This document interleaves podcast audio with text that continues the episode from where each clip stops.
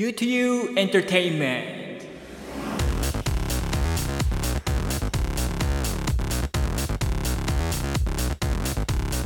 皆さんこんにちは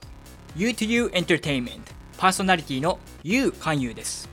この番組では日本で暮らしながらも幼稚園から高校までインターナショナルスクールに通い現在も米軍基地内の大学に通っている私 U 勧誘がリスナーのあなた同じく英語で U に時には海外の。そして時には日本の音楽や映画などのエンタメ情報をお伝えしていきます。え本日は12回目。9月後半の放送になるんですけども。え前回の放送ではですねちょっと時間の都合でこの冒頭のオープニングトークをすっ飛ばしてですねすぐにコーナーの方に行ってしまったので今日こそはちょっと僕がここ最近気になったニュースをですねまずはご紹介したいと思います、え最初はやっぱり台風ですかね。確かあの前回の収録を行った時はちょうど関東に台風が上陸するかもってね言ってた時だったと思うんですけどもいや予想よりね進路がそれてくれたおかげで特に何事もなくて本当良かったですね。あのその前にですね確か今月の上旬くらいにも台風が来まして、ま、その時も関東は大丈夫だったんですけども僕の地元の九州ではですね結構広い範囲で停電があったみたいなんですよね。でまあ、このラジオをねずっと聞いてくれているリスナーの方々はご存知だと思うんですけども僕の実家あの明月館っていうねあの焼肉と韓国料理の店なんですよ。それでもし、ね、あの停電とかしてしまうと肉がおじゃんになっちゃうんでちょっとね心配してたんですけども幸いねうちは全然問題なかったので本当良かったです本当に。それから今回はあの大規模な洪水やですね川の氾濫がなかったので本当安心しましたね。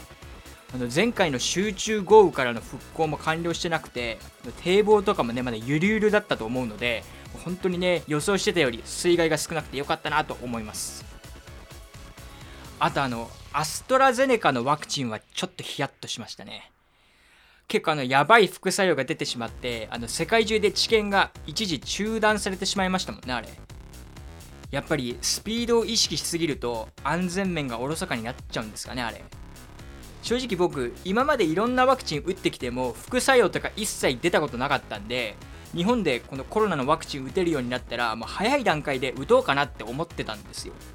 実際来年の3月までには全国民分のワクチンを確保するって、まあ、政府は言ってましたしね。でもさすがにあのニュースを見ると僕もやっぱ一気にこう打ちたくなくなりましたね。まあね今はまだこう治験が再開されてるみたいですけどもおい本当に大丈夫かよって思ってしまいますよね。ただワクチンとは違うんですけどもあの治療薬のアビガンがなんか承認される可能性が出てきたので、まあ、それはね嬉しいニュースだなと思いましたね。まあ、僕もあの医療の専門家じゃないので詳しいことはちょっと分かんないんですけども、まあ、個人的に思うのが、ま、安全なワクチンを早く作るのが難しいのであればとりあえずは治療薬の生産やま開発にこうもっと力を入れてワクチンはもっとこう安全性をね重視した研究というか、まあ、知見をやって作っていけばいいんじゃないかなと思うんですよね。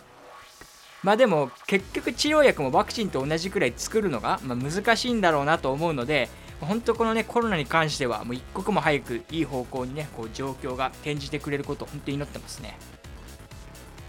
であとはやっぱり何といってもね今月新たに発足した菅内閣ですよね。前回の、えー、前回じゃないですね、前々回の収録の数日前にですね、安倍総理が、えー、辞職を表明したんですよ。それで、その最初、このニュース見たときはですね、正直、このタイミングで辞めるのかよと思いましたけども、まあ、持病の潰瘍性大腸炎でしたっけ、まあ、これがね、ちょっと悪化してしまったみたいで、まあ、これに関しては難病なので、まあ、このね、日頃のこう体調管理だけでどうこうなる問題でもまあないと思うんですよ。なので、まあ、仕方ないといえば仕方ないのかなと思いますね。ただ、あの安倍さんは確か最初に総理になられた時も、確かこの持病が原因で、ある日突然辞めたんですよ。僕、その時まだ小学生だったんですけども、安倍さんがこう世間からもうバッシングされてたのは覚えてますね。だからこそ、この2回目当選というか、総理に抜擢された時は、その前回のあの苦い経験をね払拭できるようにしたかったと思うんですけども結局また同じ病気のせいで断念せざるを得なくなってしまいましたよね。そうあの来年の2021年の9月末まで頑張れば一応無事にね任期満了を迎えられたので、まあ、本当に残念だなとは思うんですけども、まあ、でもねなんだかんだ言って、まあ、安倍さん自身が一番悔しいんじゃないかなと思います。やっぱり本人としてもまた突然辞めるっていうのは不本意だったと思いますしね。ただ僕としては、まあ、その彼のやった政策でね、まあ、突っ込みたいところがないわけではないんですけどまあ、長年日本はその国のリーダーが安定せずに、まあ、短期間にねこのコロコロ変わるっていうこう悪いイメージを持たれてましたし実際小泉さん以降はそうでしたよね、まあ、その点今回安倍さんはなんと7年8ヶ月ですか。もう総理大臣務めたわけですから、まあ、日本がこうあらゆる国からねこの持たれてたマイナスイメージっていうのは、まあ、かなり払拭できたと思うんですよなので、まあ、そこはまあ普通にリスペクトしてますし、まあ、何よりですね、今まで長い間、お疲れ様でしたって言いたいですね。ただ、新しく、えー、総理になられた菅さんは、まあ、いろいろね、こう解決しなければ問題が山積みでかわいそうだなって思いますね。まあ、コロナもそうですし、他にもオリンピックやですね、景気回復など、もう一筋縄ではいかない問題ばっかりですからね。ちなみに、個人的にちょっとなんだかなって思ったのが、安倍さんが総理を辞めるって言った前日に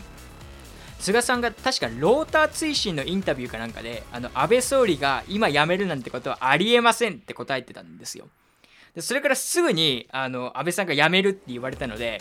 なんかこの2人ひょっとして仲悪いのかなってちょっと思っちゃったんですよねまあ、実際のこの2人の親密度っていうのはまあ僕もよくわからないんですけど、まあ、なんかねなんか噛み合ってないなって思っちゃいました。でもネットではなんかこう菅総理がね、えーとまあ、10万円再給付を検討してるっていう噂が出回ってるので、まあ、もしそれが本当ならですね、まあ、すごい嬉しいですね、まあ、ぜひね10万円再給付お願いいたします。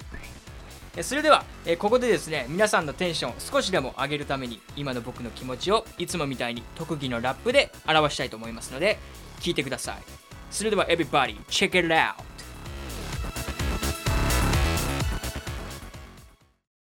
えコロナの死者世界で100万超え火の中土の中大量の缶 OK YouTube ならもらえる金の盾ただの風とか言ってるやつマジもうダメ。ていうかすごいな河野太郎さんハンコやファックス配信マジで賞賛。このまま起こそうぜ IT 革命。日本は古いとかもう言われたくね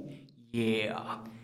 はいみたいな感じですかね。さあ、えー、これでですね皆様のテンションも少しでも上がったと思いますので、えー、早速本日のコーナーに行きたいと思います。では参りましょう。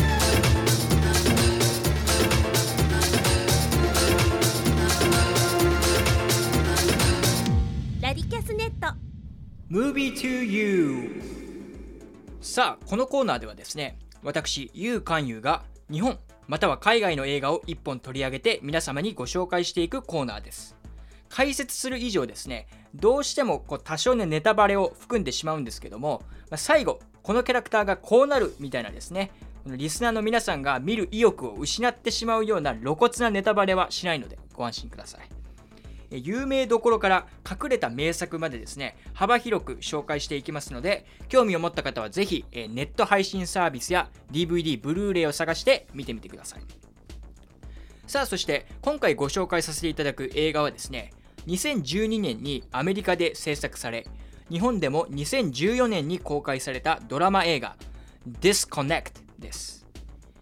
この映画はですね、今までこのコーナーで紹介してきた映画に比べて監督やキャストの知名度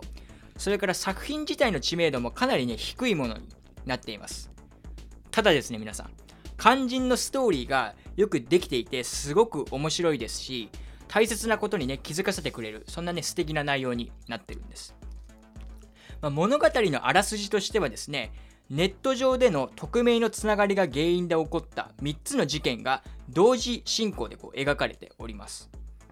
で、まあ、1つ目の事件は、まあ、主にですね、家出した少年少女たちで構成されている、まあ、売春組織に所属するカイルという青年と、え彼のような非行少年を取材するテレビリポーターのニーナとの間に起こります。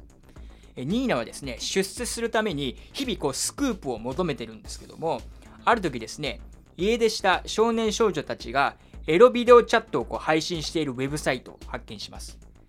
で、これは報道の仕方によってはいいネタになるぞと思ったニーナはですね、匿名でそのエロサイトで配信を行っているカイルにこうネット上でコンタクトを取ります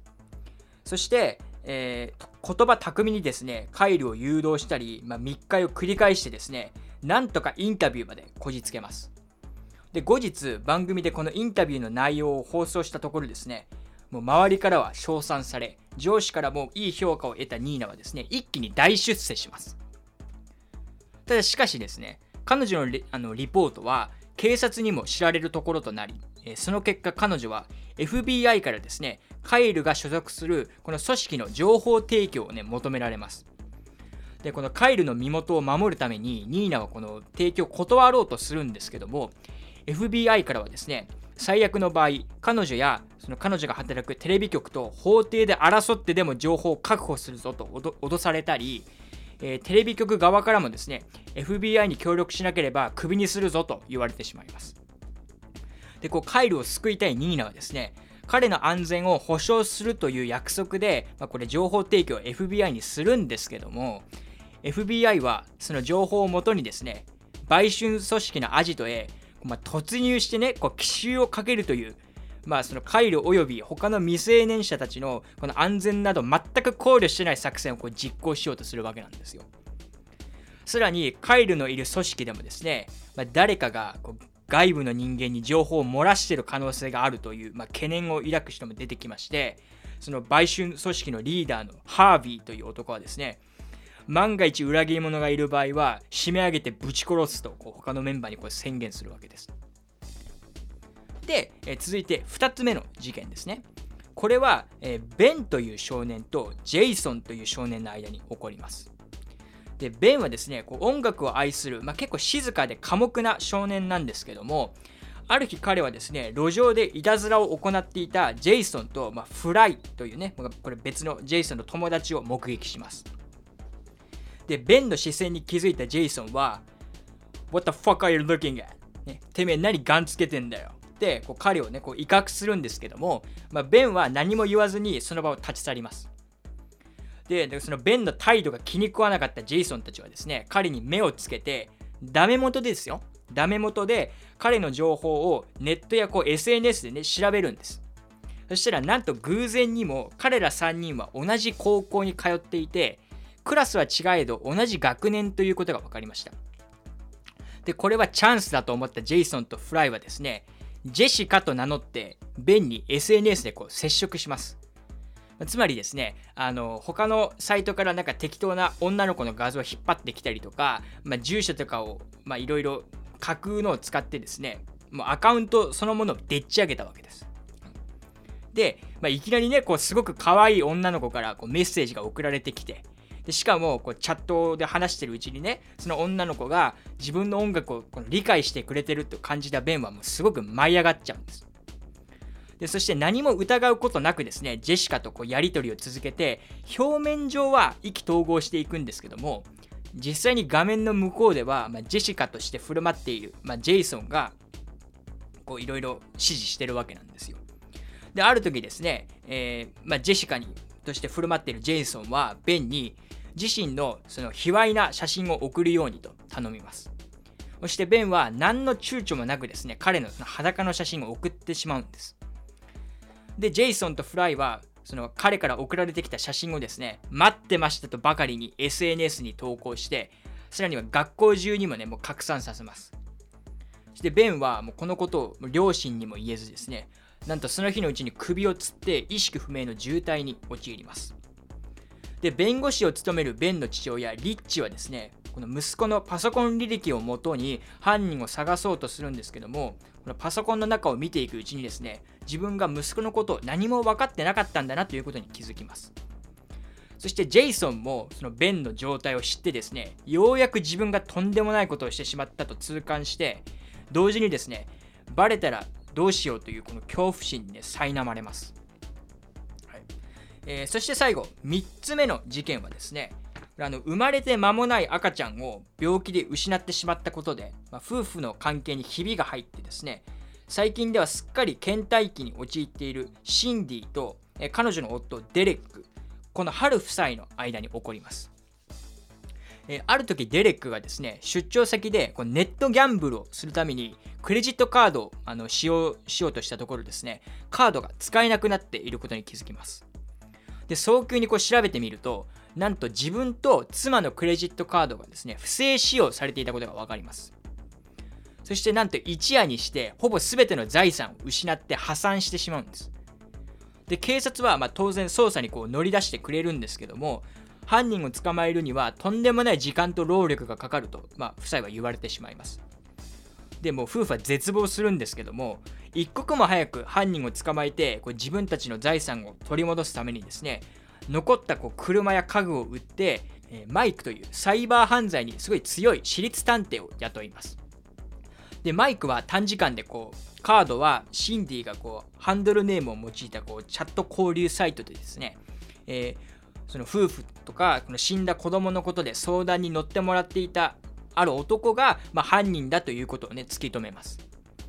そしてこの犯人と思わしき人物の名前と住所も手に入れるんですけども、まあ、何もまだ決定的な証拠がないのでここからは結局この警察と同じで慎重にこう調査を行って決定的な証拠をつかもうと言われてしまいます。ただですねもう精神的にも参っていてもういても立ってもいられなかった春夫妻はですねなんと自分たちでその犯人と思わしき、男を監視して隙を見てですね彼の自宅に、無断侵入して犯罪の証拠を探すことを決意します。ちなみにデレックに関してはねもう銃まで持ち出す本気っぷりなんですよこれ、えーなのでつまりこの作品はですね情報漏洩ネット風俗そしてネットいじめといった、まあ、オンラインでのトラブルを題材としながら本当の人間関係とはということを、まあ、描く、まあ、物語になっているんです。でどの物語もですね一見独立しているように見えるんですけども実は意外なところでキャラクターたちがつながっててですねああここでこのキャラクターが出てくるんだとか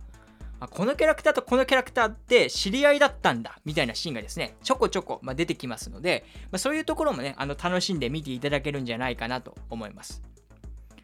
なのでまあ構成としてはこのラジオの第6回目の放送で紹介したあのクラッシュと同じ、まあ、オムニバス形式になっております。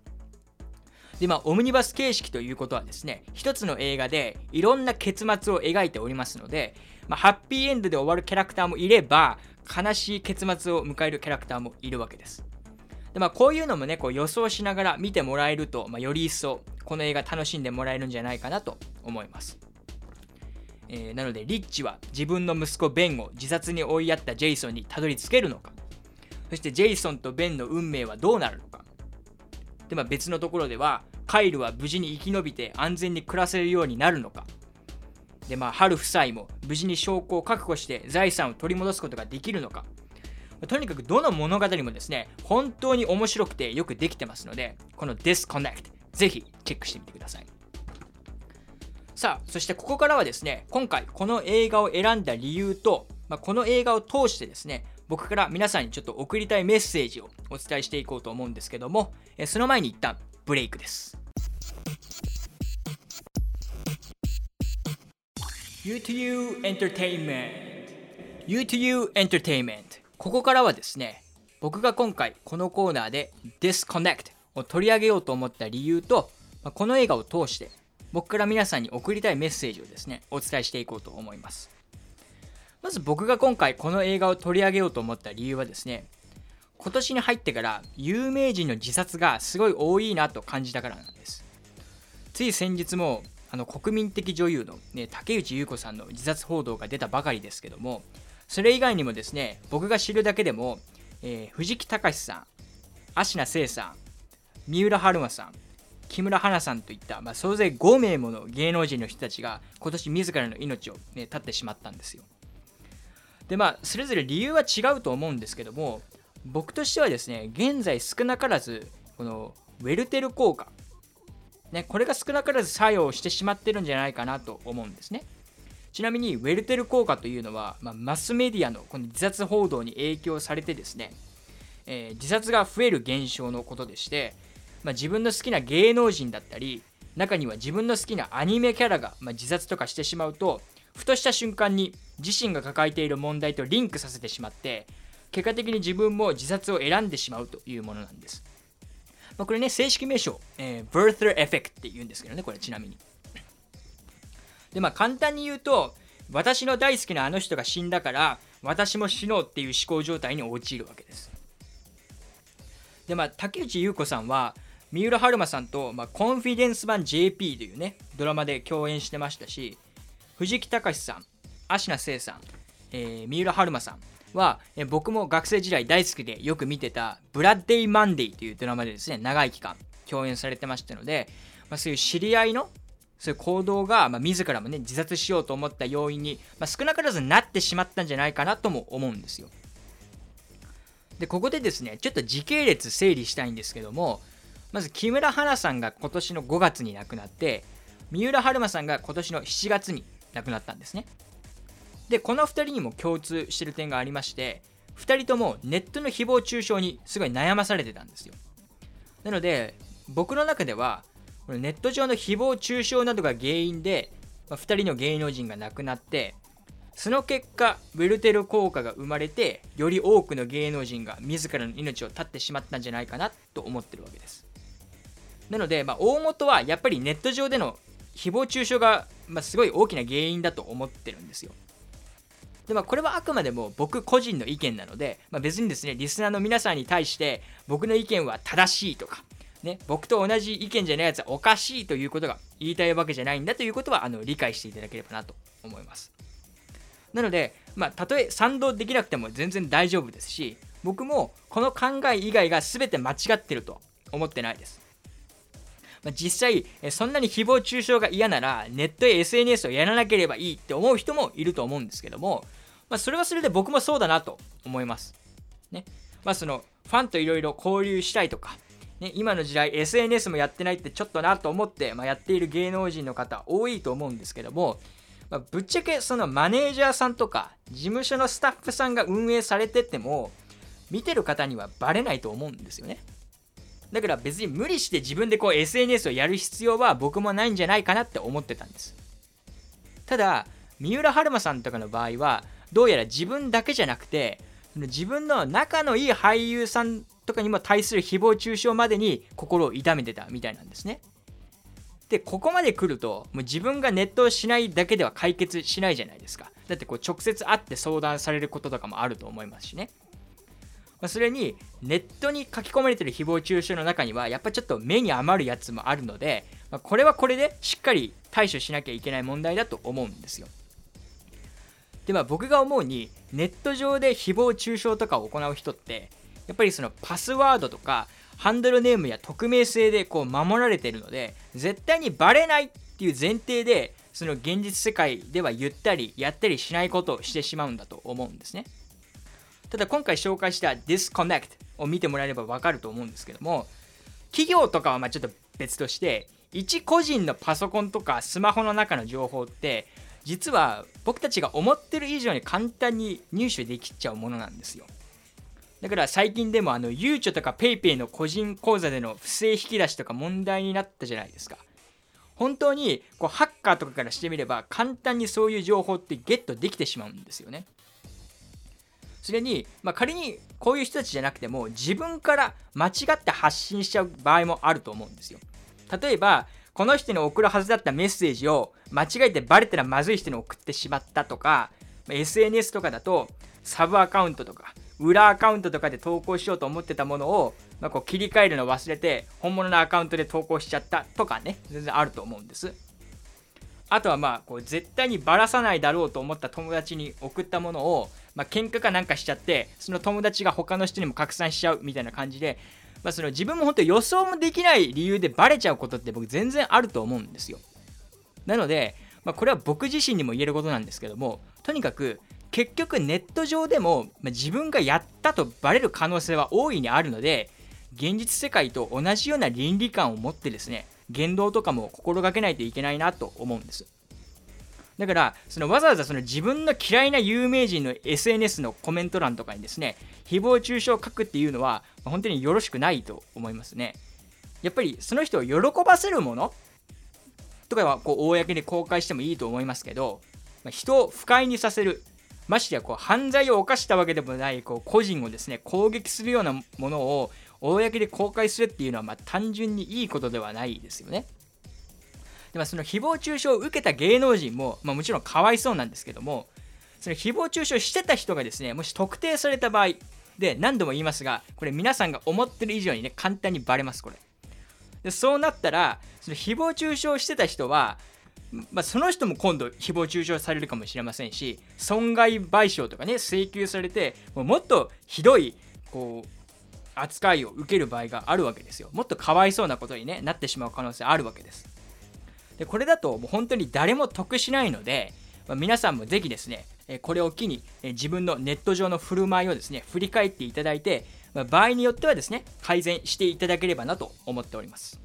そして今回紹介した Disconnect はですねまあ、そんなネット上に潜む危険性と、ま、ネット上で調子こいてると痛い目に遭うぞということをですね気づかせてくれる映画になっておりますので、まあ、ぜひぜひチェックしてみてください、えー、以上 Movie to You のコーナーでした。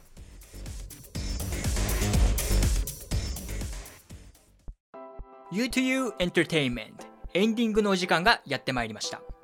今回の放送では Movie to You のコーナーで Disconnect を紹介させていただきました。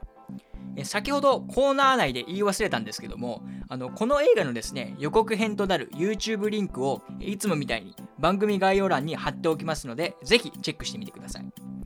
ちなみにですね Spotify や iTunes などの番組概要欄がないプラットフォームでこのラジオをお聴きの方はですねラジキャスかヒマラヤ FM で僕の番組にアクセスしていただいてまあ、概要欄が見たい放送をですね、タップ、またはクリックしていただけると、その放送の概要欄を見ることができます。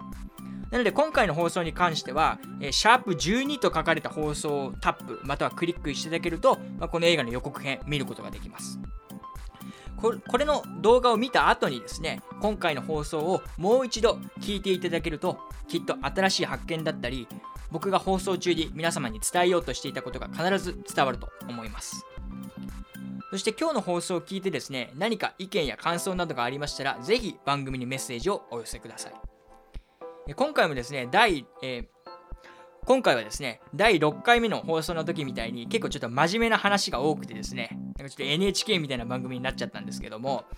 まあ本当にね、あのこれ以上芸能人がちょっと自殺したっていうニュースは僕としては聞きたくないんですよ。でも本当はこれ木村花さんが亡くなった時からずっとこの映画は取り上げたいなと思ってたんですけどもなんかちょっとタイミングがなかなか合わなかったんですよねでも今回ようやく満を持してこの Disconnect を紹介することができたので、まあ、そういう意味では良かったですでまあ暑さもだいぶ落ち着いてですねなんならもう夜は寒いんじゃないかってぐらいまで気温も下がってきてるのであの皆さんもですねこの寒暖差とかもう季節の変わり目とかで体調を崩さないようにお互い頑張ってやっていきましょう。えー、ここまでのお相手は私、ゆうかんゆうでした。Everybody have a nice day!